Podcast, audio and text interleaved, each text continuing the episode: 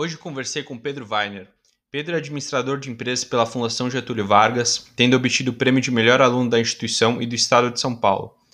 Teve passagem por empresas como ByteDance em Pequim, JP Morgan, 99 Táxis e Pagarme. Hoje é mestrando na Universidade de Pequim, na China, e Product Manager na Hash. Neste episódio, falamos sobre cultura chinesa e sobre o mercado de pagamentos no Brasil e na China.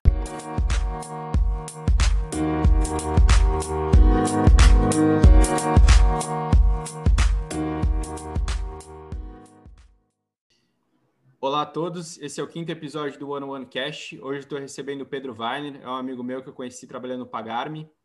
E a gente vai falar um pouco sobre China, meios de pagamento e outros assuntos também. Então, Pedro, começa se apresentando aí, entendendo um pouquinho como é que foi sua trajetória até o momento, o que, que você fez de faculdade, por quê. Beleza, Nelly, valeu. Cara, primeiramente, muito obrigado, é uma honra estar aqui. É você, além de ser um amigo do Peito, também é um cara que eu admiro muito, então acho que esse papo vai ser muito incrível. É...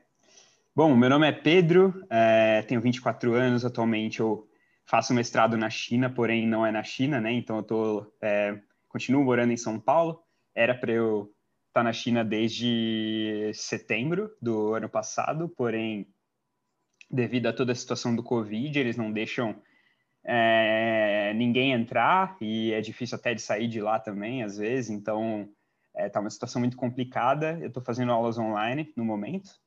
E é, minha trajetória profissional, bom, passei por alguns lugares aí, principalmente estagiando, né? Eu me formei no fim de 2019, então hoje eu tive mais passagens de estágio. Eu trabalhei na ByteDance em Pequim, é, quando eu fiz intercâmbio lá por um ano, a gente pode falar um pouco depois disso, talvez. É, trabalhei no JP Morgan, é, na 99, depois como efetivo, no Pagarme, e é, atualmente eu estou numa empreitada nova aí, eu estou trabalhando na Hash. Então, é isso, e vamos, vamos começar esse papo. Boa, show de bola. Cara, é, uma das coisas, né, quando eu coloquei ali na, na página do Instagram do One One Cast que ia gravar um episódio com você, eu levantei uma caixinha de perguntas, né, teve bastante engajamento e uma delas foi é, quando e como surgiu esse interesse pela China que você tem? Ótima pergunta. É, assim, acho que não existe um momento muito exato geralmente, é, quando me per... a, a, primeira lembrança que eu tenho é de, de, uma aula de cursinho que eu tive. Eu fiz dois meses de cursinho e foi uma aula sobre um cara chamado Deng Xiaoping. Algumas pessoas já ouviram nas aulas de história, mas foi basicamente o cara que é, reverteu todas as políticas econômicas é, do maoísmo, né, da época do Mao Tse Tung, que eram medidas ah, extremamente é, coletivizadoras, autoritárias, centralizadoras, etc.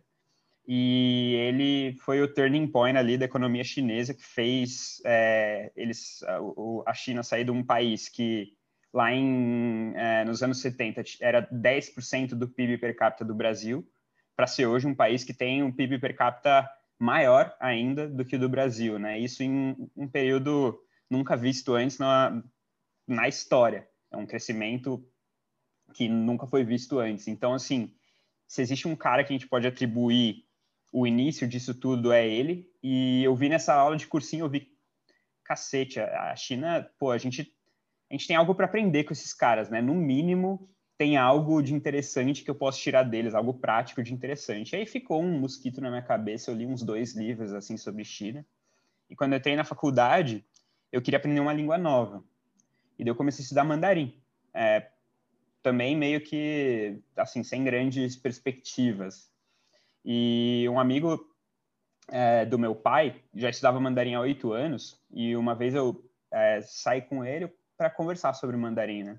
E ele me deu uma dica que foi bem importante, assim, para mim, que foi a seguinte: ele falou, ah, legal que você está começando a estudar mandarim, mas eu te aconselho a ir alguma vez para a China e ver se você gosta, porque tem gente que gosta e tem gente que odeia, né? E aprender mandarim é um comprometimento de longo prazo, não é algo que você vai aprender em três anos, quatro anos. Então vai ver se você gosta, se você gostar, você continua, se não, você já corta o mal pela raiz, assim, e, e vai fazer outra coisa, sei lá, vai estudar outra coisa, etc. Então eu fui, é, no primeiro ano de faculdade mesmo, fui fazer um, um intercâmbio voluntário, e me apaixonei, me apaixonei pelo lugar, pela cultura, por, pela língua, por tudo, assim, é um mundo paralelo, totalmente diferente do nosso. Eu vi que não entendia nada e é muito, acho que esse mundo é muito bom para gente curiosa que gosta de não entender nada. Então, dali em diante foi só ladeira abaixo ou ladeira acima. Comecei a estudar mais, a pesquisar, só lia sobre isso. Nas aulas de faculdade eu estudava mandarim e aí foi é, uma progressão, assim, para virou quase uma obsessão em certo ponto. E, e, cara, como que foi esse processo de aprender mandarim? Né? Eu lembro que você comentou comigo é, que era muito, muito diferente o processo de aprendizado de outras línguas que você já tinha estudado também. Como é que foi essa diferença? Legal.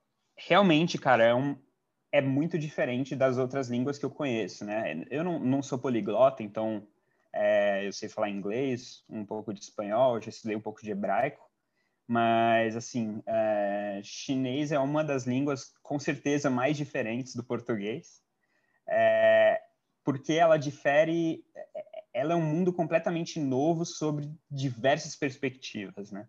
Então, sobre a perspectiva oral, né, da fala, ela é uma língua tonal, né? Existem algumas outras línguas tonais, o mandarim é uma delas. O que, que significa que ela é uma língua tonal? Significa que cada sílaba é, você pode falar de um jeito diferente, ela vai significar e ela vai ter um significado completamente diferente.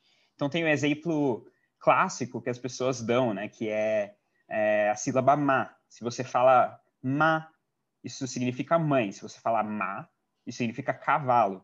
Então, assim, você fala de um, algo de um jeito diferente, pode significar ter significados completamente diferentes. Então, você tem que se atentar muito ao jeito né, que você fala. Talvez a, a tônica que você fala, assim, falando em, em termos de gramática portuguesa, né?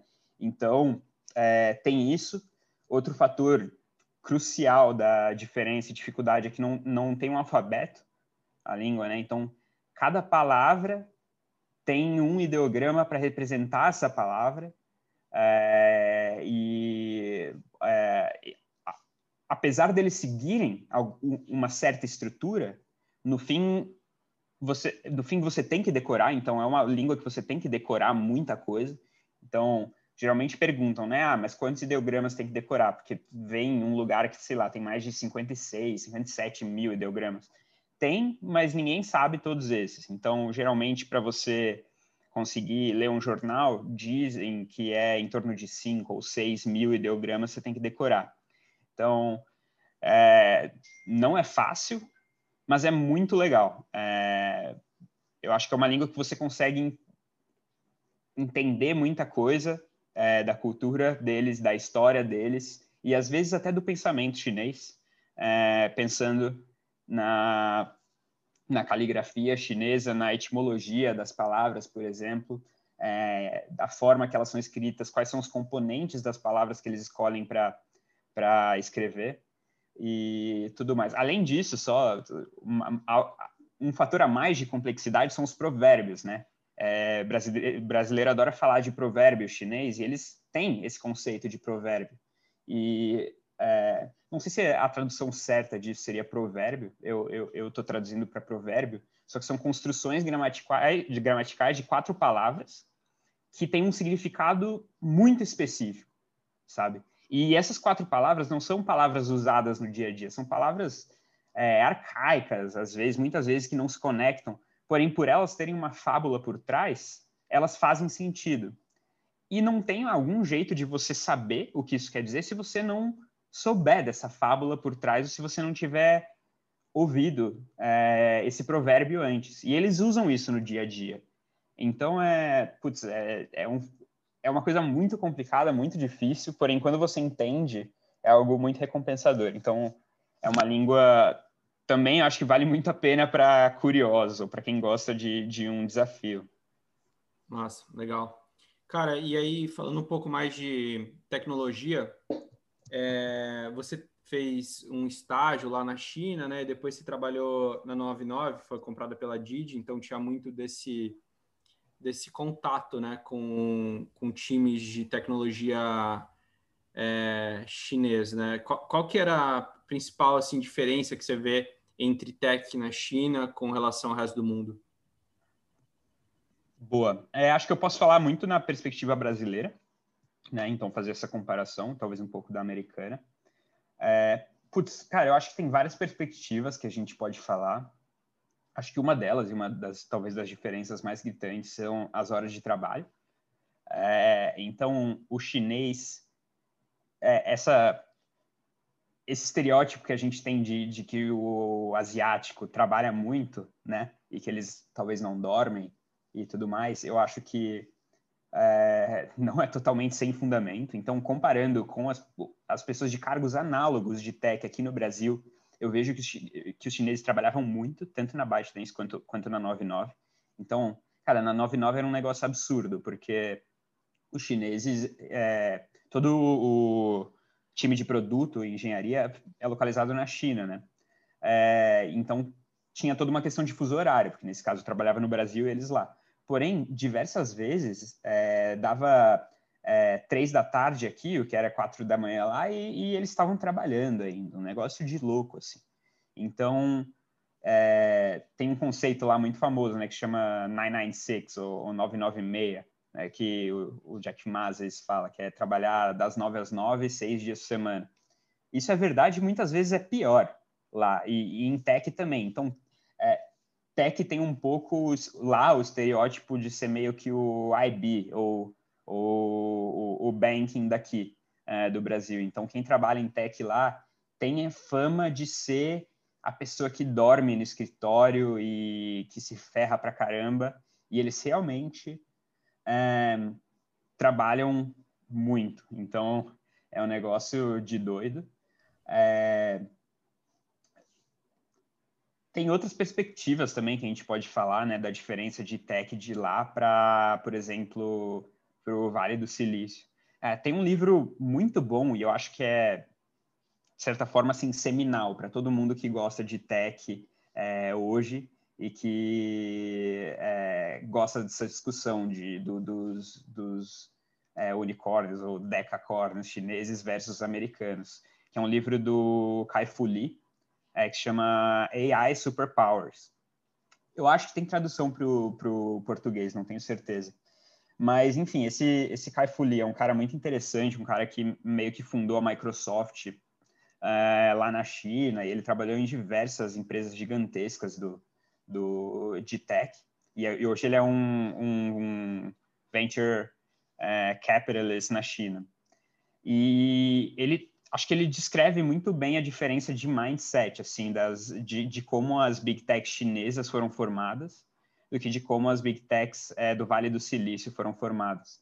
E é, uma coisa que ele fala muito é dos gladiadores chineses, né? O que são os gladiadores chineses?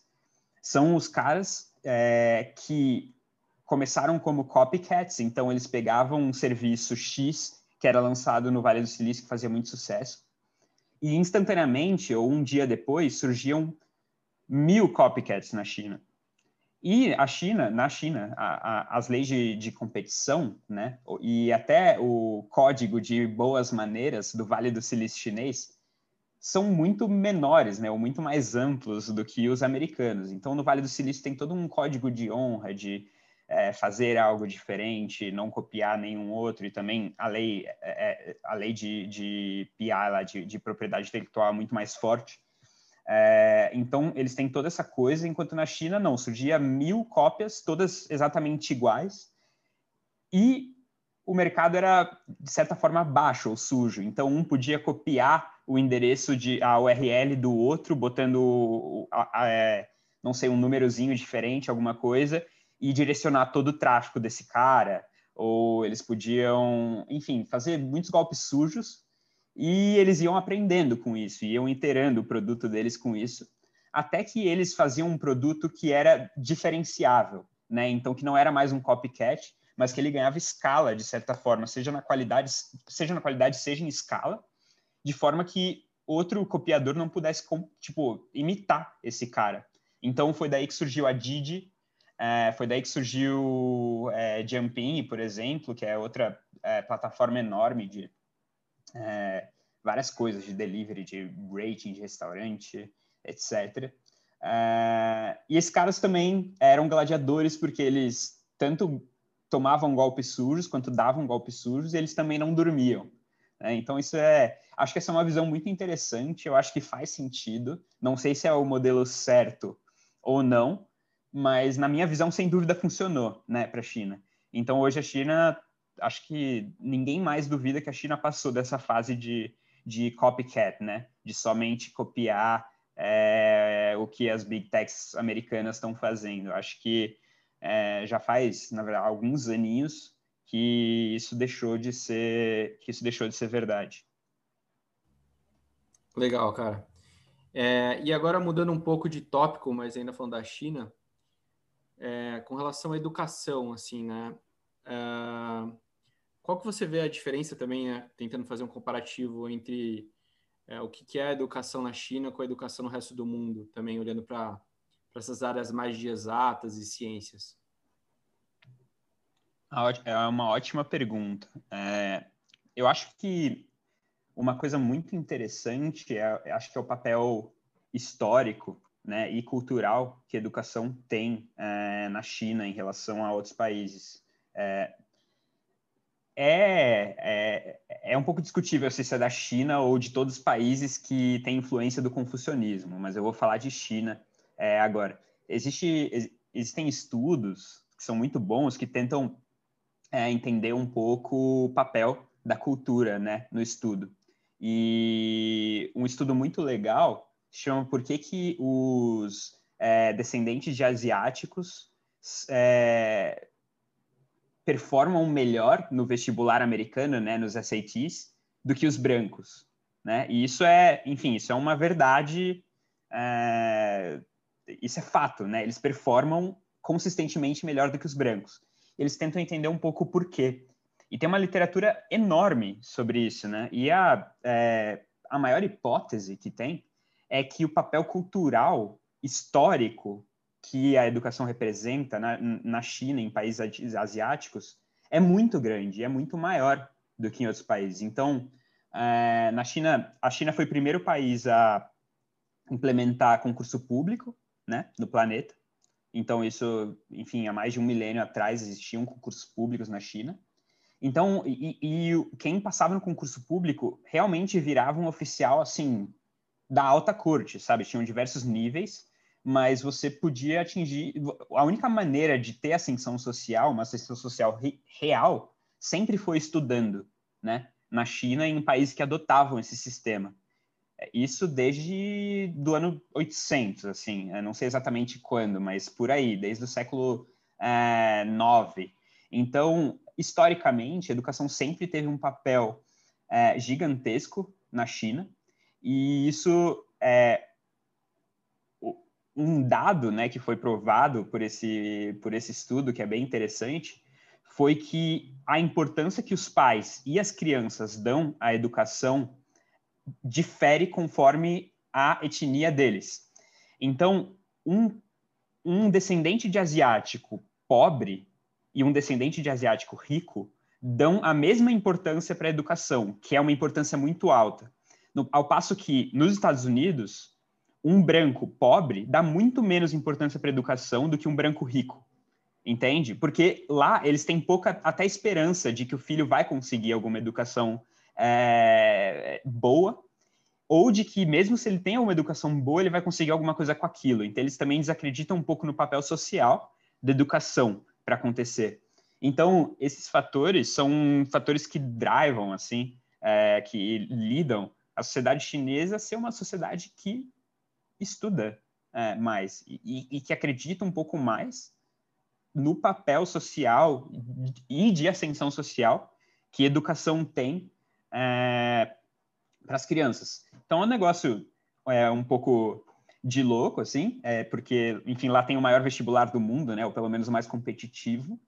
É, porém, é, também não são só flores, né? É, não são só é, coisas boas. Um, um, uma coisa que, uma grande crítica hoje sobre a educação chinesa é que ela é muito feita à base de memorização, né? Então, estão tendo algumas reformas agora, porém, é, historicamente, a, é, o sistema educacional chinês é um sistema com base na decoreba.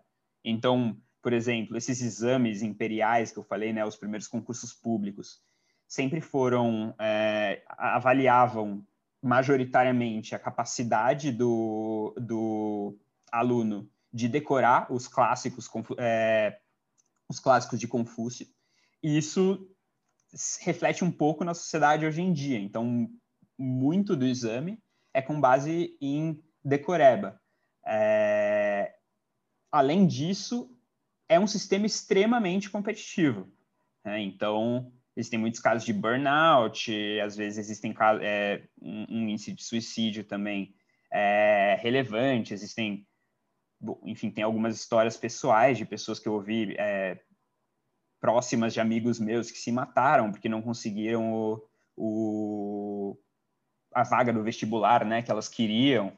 Então, uma pressão muito, muito, muito grande sobre, sobre os alunos e um nível de estudos também, assim, é, bizarro para entrar para entrar nas faculdades top. Então é um, uma coisa bem louca, bem diferente do Brasil também. Legal. Essa que você está aí é, é uma das, das universidades tops, né? Que está fazendo Isso. mestrado.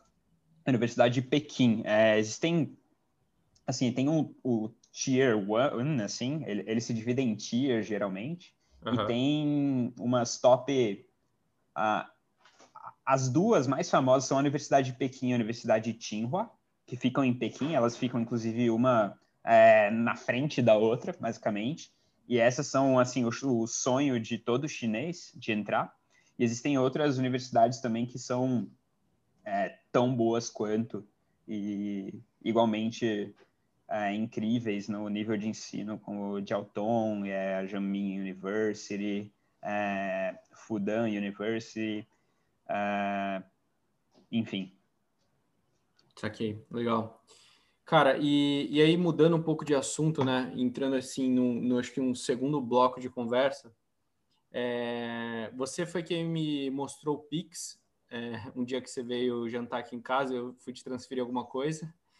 E, cara, acho, é, acho que de lá para cá, né, quando foi, fez a, eu fiz a primeira transação, foi naquela semana que tinham lançado, teve uma adoção bizarra, né? E aí eu queria falar um pouquinho sobre isso, assim, né? É, o que, você acha que tem de especial uh, no Pix? Por que, que essa adoção foi tão, tão forte aqui no Brasil? Boa, legal. É, cara, assim, eu acho que grande parte do meu entusiasmo é, pelo Pix foi por eu ter vivido isso na China em 2016, então vivido algo similar, sabe? Então, quando eu fui para lá uh, em 2016, é, já era difícil o uso de dinheiro lá e todo mundo já usava o celular para pagar coisas é, coisas mundanas, como pagar a fruta na barraquinha de fruta ou pagar o refrigerante na máquina de refrigerante.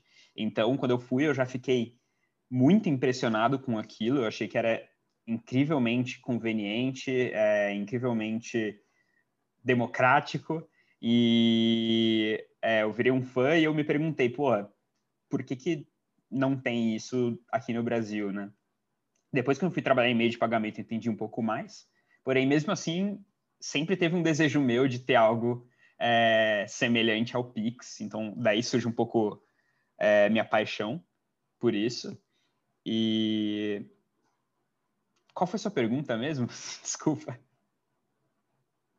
Não, eu perguntei por que, que você acha que essa adoção foi tão rápida aqui, né? O que, que, que, fez com que o brasileiro adotasse tão rápido? Porque ah, tá. se for ver, tipo, a gente já tinha é. wallet há um tempo, tinha um pouco de pagamento com QR Code, com saldo ali, já tinha umas coisas, né? Mas era um negócio meio hipster Sim. ali que tinha na, na Vila Olímpia.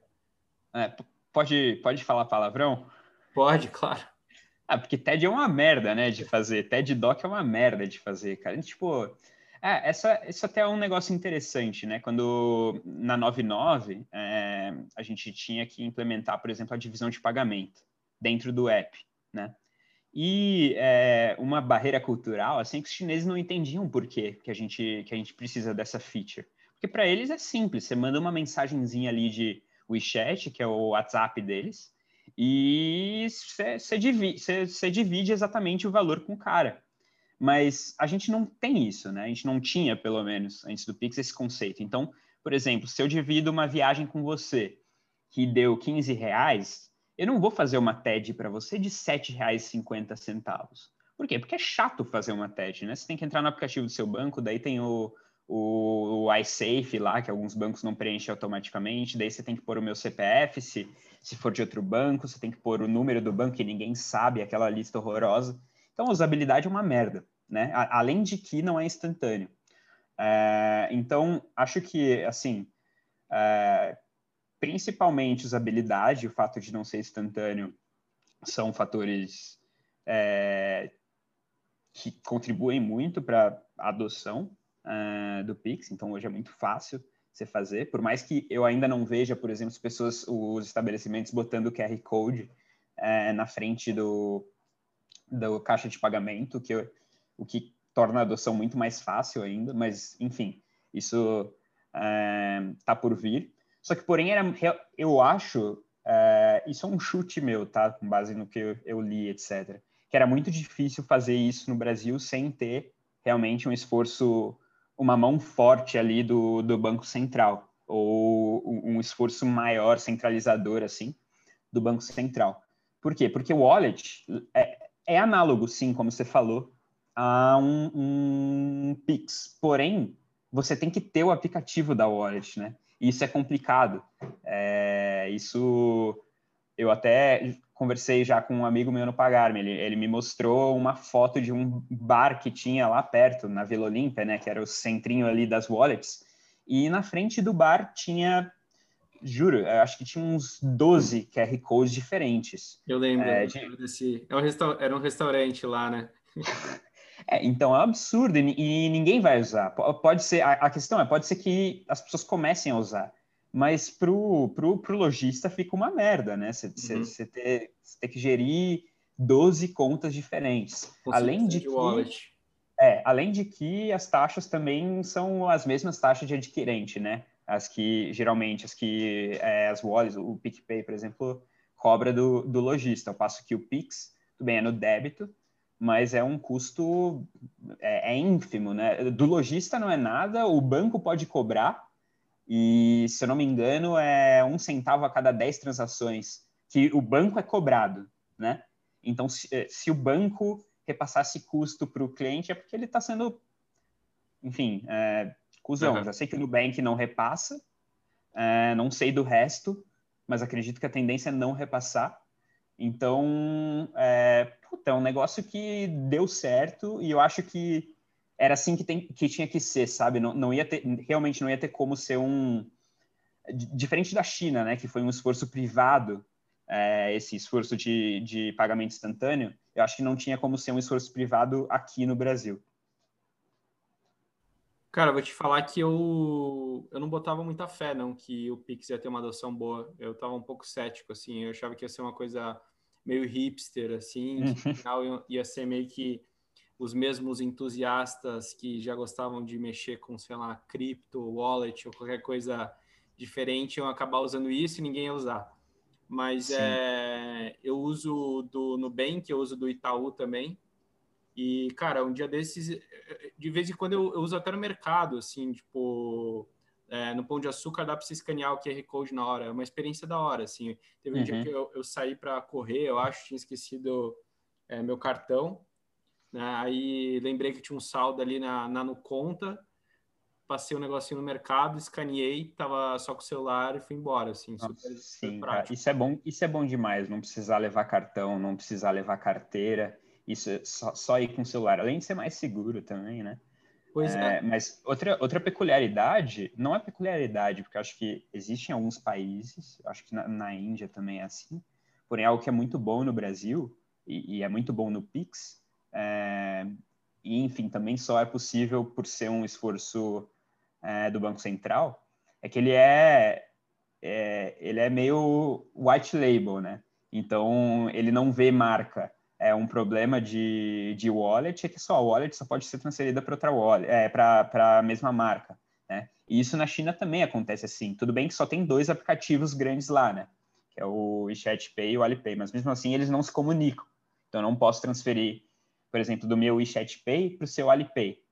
O Pix acabou com isso, né? Então, eu posso transferir do meu Itaú para o seu Nubank uh, sem custo nenhum para isso acontecer. Vai ser exatamente a mesma transação. Uh, então, putz, isso é muito bom e também bastante democrático, eu acho. E tem uma função social legal aí, né? Que é, é levando em consideração os, os desbancarizados. Agora você não tem que fazer toda a burocracia e também provavelmente muita, muitas vezes perder dinheiro no caso de abrir é, conta em banco maior, né, em Bradesco, que cobra várias taxas é, desnecessárias de pessoas que às vezes não exigem muito do banco. Uh, então, pô, tem uma parcela gigantesca de desbancarizado no Brasil, que agora pode abrir uma wallet qualquer aí e receber um Pix por vender, sei lá, um jornal ou uma fruta e começar a ter acesso ao, enfim, um, um maior acesso financeiro. Então é muito legal isso. Sim. É, tem, eu acho que logo depois que lançou ali, quando começou a ter uma adoção considerável, eu lembro até de uma, uma foto de uma senhora numa, numa feira ali, vendendo ovo com, uma, com a plaquinha do Pix, mas eu não vi ah. tantos assim ainda é, lojistas pequenos e tal adotando como, como meio de pagamento, né? Mas, é, cara, é, uma, uma foto clássica, foi mal te interromper, mas é uma foto clássica que eu vejo em várias apresentações sobre China, assim, é a, a, de, um, de um mendigo. Na verdade, tem várias, mas tem várias fotos de mendigo na China, assim, com dois QR Codes, um do WeChat e um do Alipay. Nossa. Então, é um negócio. Lá, lá a adoção é bizarra, né? Nossa. Mas, enfim, a tendência. Eu acho que a tendência é essa. Eu espero, na verdade, que a tendência no Brasil seja essa. É, cara, não faz muito sentido, assim, pelo menos para os casos de uso que tem a ver com TED DOC, né, não faz sentido você não usar. É de graça, é instantâneo, é mais fácil, tem muito menos fricção, né? Então, é, é, não é tem. bizarro.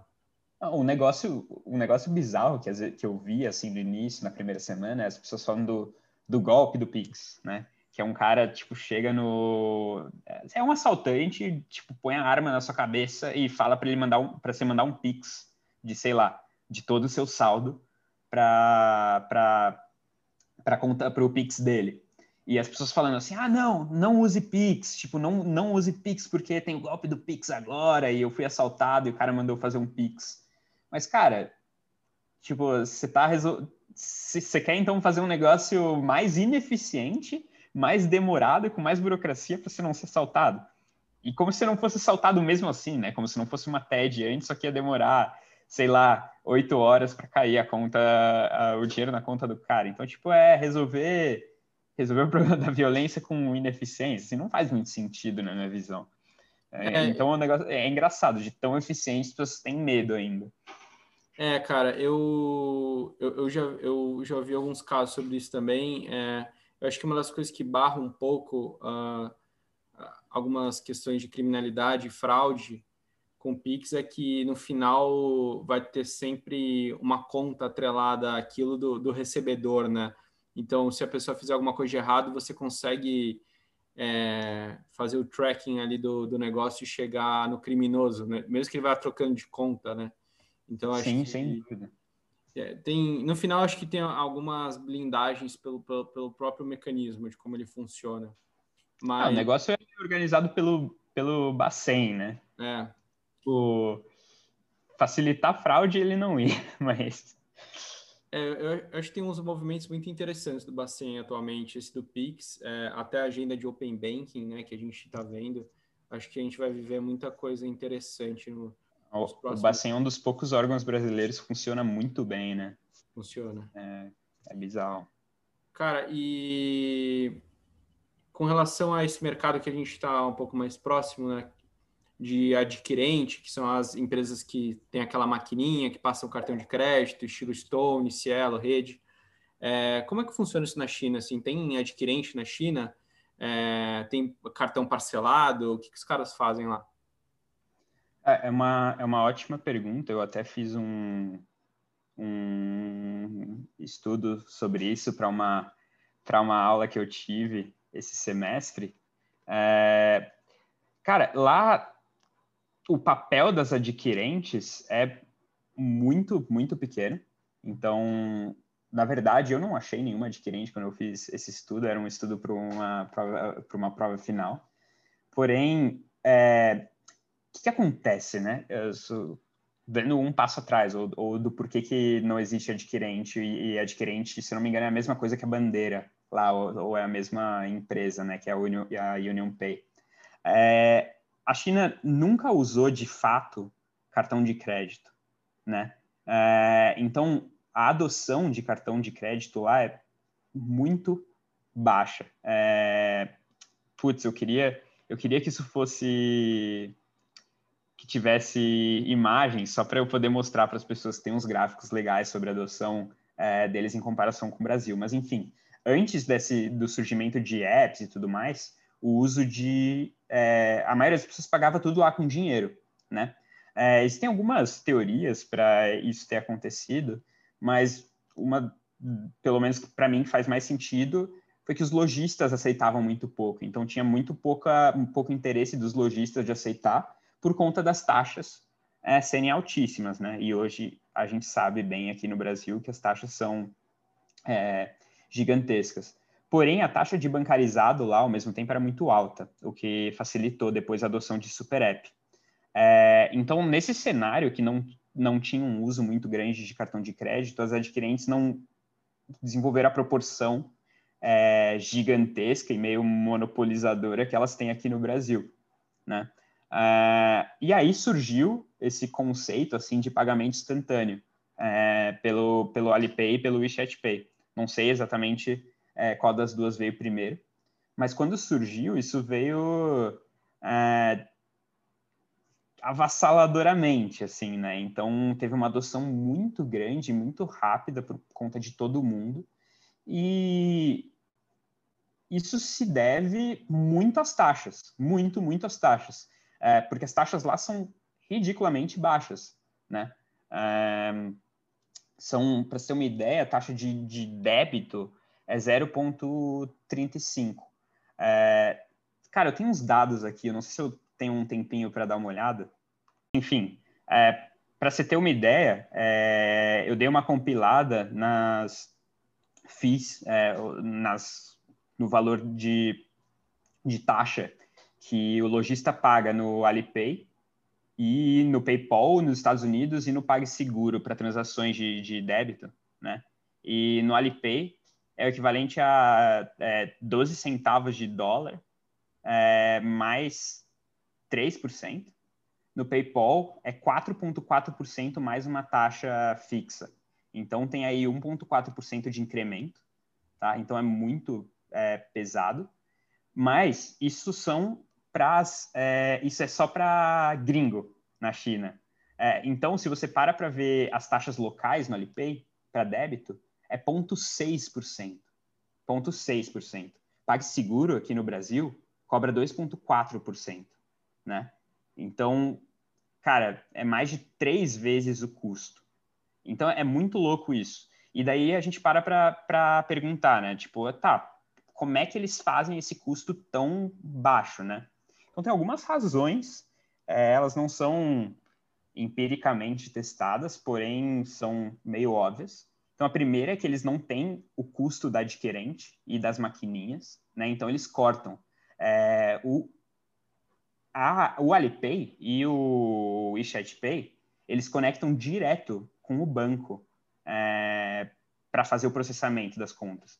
Então, não é como aqui no Brasil, que um PagSeguro se conecta com o adquirente que se conecta com o banco, né? Essa conexão lá é feita diretamente. Então, eles cortam um player super importante aí, que tem um FII também super relevante. É, além disso, é, tem a taxa de interchange, que é uma taxa que é regulada pelos bancos centrais, que na China, no máximo, essa taxa de 0,35% para débito, que é uma taxa baixíssima, é, se eu não me engano, é, é, mais ou menos metade da, É, é mais ou menos metade do que da taxa máxima do Brasil e um terço assim da taxa dos Estados Unidos média. Então é algo absurdo também de diferente. Então tem um pouco a mão forte do Estado lá também para deixar esse custo baixo. Mas finalmente algo que é bem importante para esse custo ser muito baixo é o valor que esses super apps vêm de trazer lojista para eles, né? De trazer muito lojista para eles. Então, o super app sendo um super app, é, ele tem várias fontes de receita que não são a taxa que ele fica cobrando do lojista, né? Então, é, putz, ele cobra por é, serviço usado, eles têm taxa, eles têm serviço de seguro, é, eles têm, enfim, uma infinidade de coisa que dá para você fazer lá dentro. E é bom para eles que você tenha essa base gigantesca de tanto de merchant, né, de lojista, quanto de consumidor. Então eles jogam um preço lá embaixo para que exista uma base absurda, e a gente sabe que na China uma base absurda é uma base realmente absurda, de, de gente usando o produto deles, para que eles recomendem mais coisa é, para essas pessoas, para que elas usem mais ainda as plataformas deles, como por exemplo o Taobao, né? Lá que é o equivalente ao nosso AliExpress, que é uma plataforma gigantesca, é absurdo, e cada vez que alguém faz um dinheiro lá, o Jack Ma está ganhando dinheiro não com a taxa de, de, de processamento que ele está cobrando do consumidor, mas sim com o FII que ele está cobrando da plataforma do Taobao. Então, assim, esse valor agregado que tem possibilita com que eles abaixem as taxas de, de é, compras online para os lojistas. Então, isso é algo bem maneiro, assim, bem e bem específico da China, né? Eu acho que não, não tem é, um sistema de, de adquirência, um, um, fluxo de adquirência equivalente no mundo. Então, é algo que funcionou muito bem lá, é, mas a gente tomou um caminho diferente e que hoje é, na minha visão, é igualmente bom, assim. Legal, bacana. Eu acho que a gente está bem habituado a esse assunto, né? Mas para quem está ouvindo e, e não conhece muito sobre sobre sistemas, esses nomes, essas taxas que a gente está falando, né? Basicamente, aqui no Brasil tem um termo que a gente chama de MDR, que é o Merchant Discount Rate. Né? Então, é a taxa da maquininha.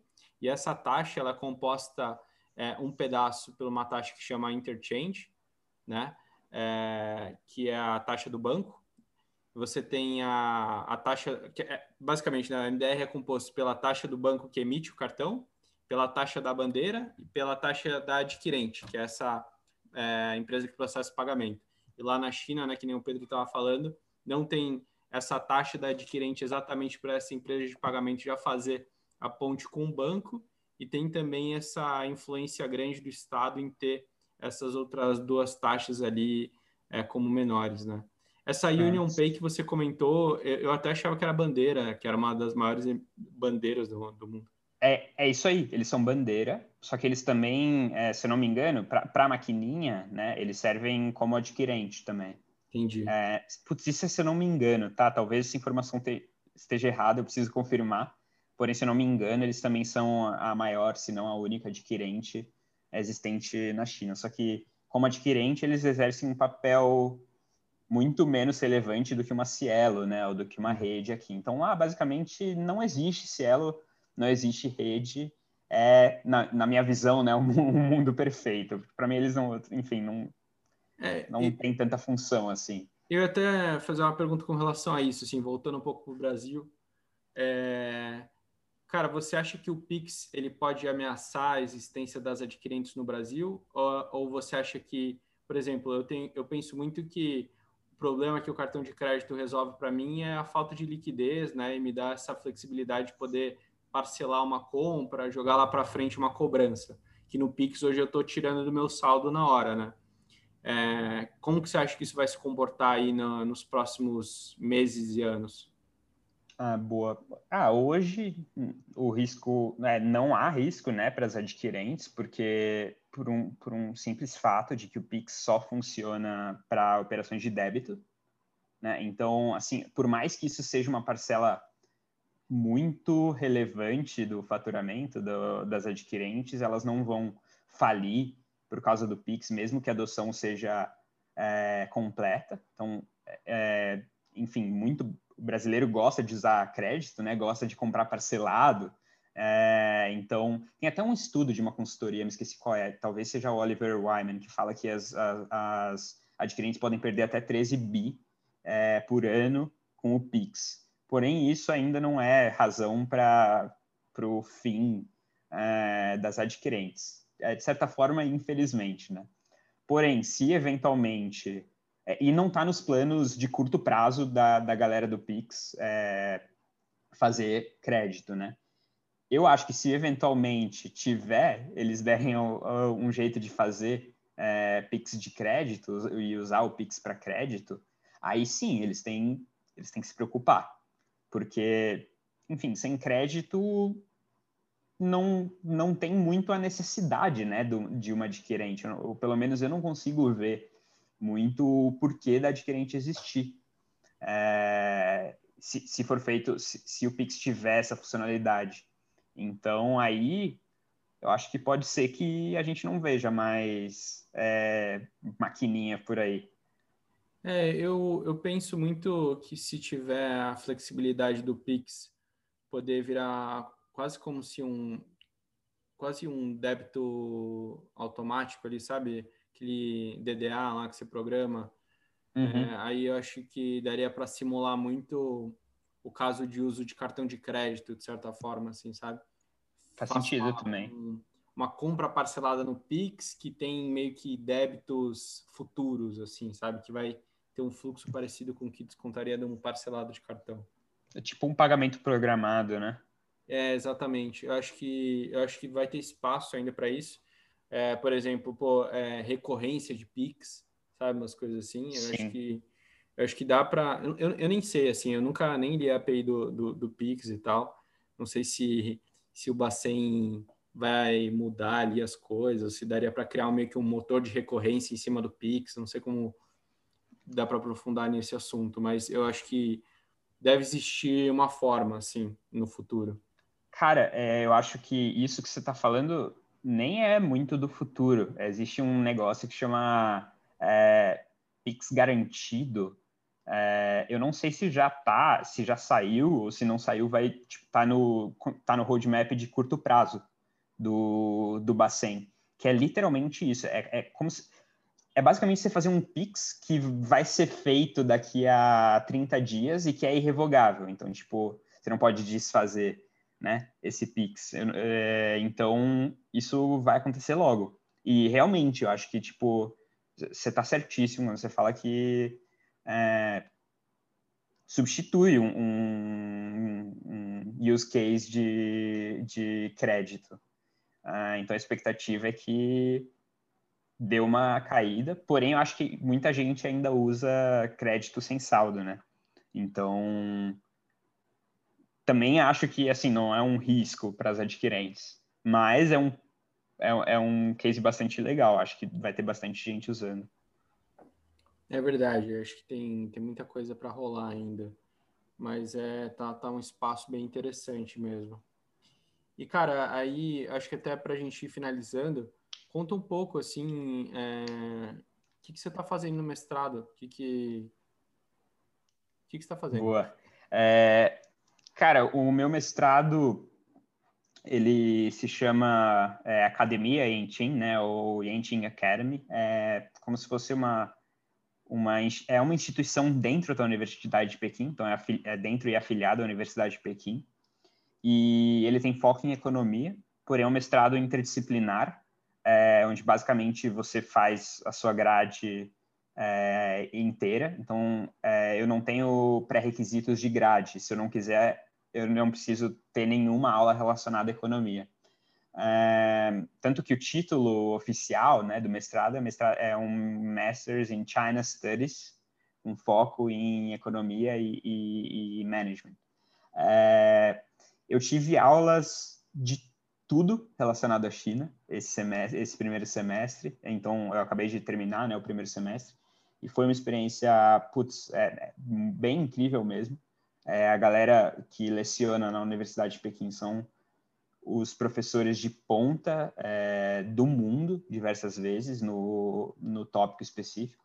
Então, eu tive aulas muito diferentes entre si. Eu tive desde uma aula chamada uh, China's uh, Financial System, com um professor sensacional de Stanford, chama Daryl Duffy, uh, até aula de história da civilização chinesa. Eu pude ver coisa de arqueologia, as, as, guerras das diferentes dinastias, vários, enfim, várias histórias legais. Eu tive até que ler biografias de imperadores, é, biografias de mandarins, que eram os, os intelectuais da época. É, tive aulas de demografia também, então uma aula que se chama Contemporary Chinese Society, que lá que eu pude ver bastante coisa de educação, por exemplo, eu li esse paper que eu, que eu comentei antes sobre os asiáticos performando melhor do que os brancos, que inclusive até seria legal ter um, ter um estudo similar aqui no Brasil, né, que eu tenho eu tenho certeza que isso deve se repetir aqui no Brasil pelo, pela vivência. É, então, pô, é isso que eu estou fazendo hoje. O segundo, é, o segundo semestre também vai ser online agora, né? E infelizmente por conta do, do Covid. Porém, mesmo assim, está é, tá sendo uma experiência putz, impressionante. É um mestrado inteiramente pago, né? Então a gente recebe bolsa é, tanto para ir para lá, né, tanto as passagens quanto moradia, é, um estipendo mensal para gastos gerais de comida, transporte, etc. Então, recomendo a todos que deem uma olhada e se tiverem dúvidas também me chamem para entender um pouco mais sobre como que é morar na China, estudar na China e tudo mais. Cara, show de bola. É, cara, aprendi pra caramba com você hoje, assim, tava até pensando nesses. Fiquei pensando nesse esquema de pagamento, nesse arranjo chinês e o que está acontecendo aqui no Brasil. Acho que foi bem legal o nosso papo. Boa. Então, queria te agradecer. Boa. E, cara, é isso aí. Muito obrigado. Valeu você, Anely. Obrigadão.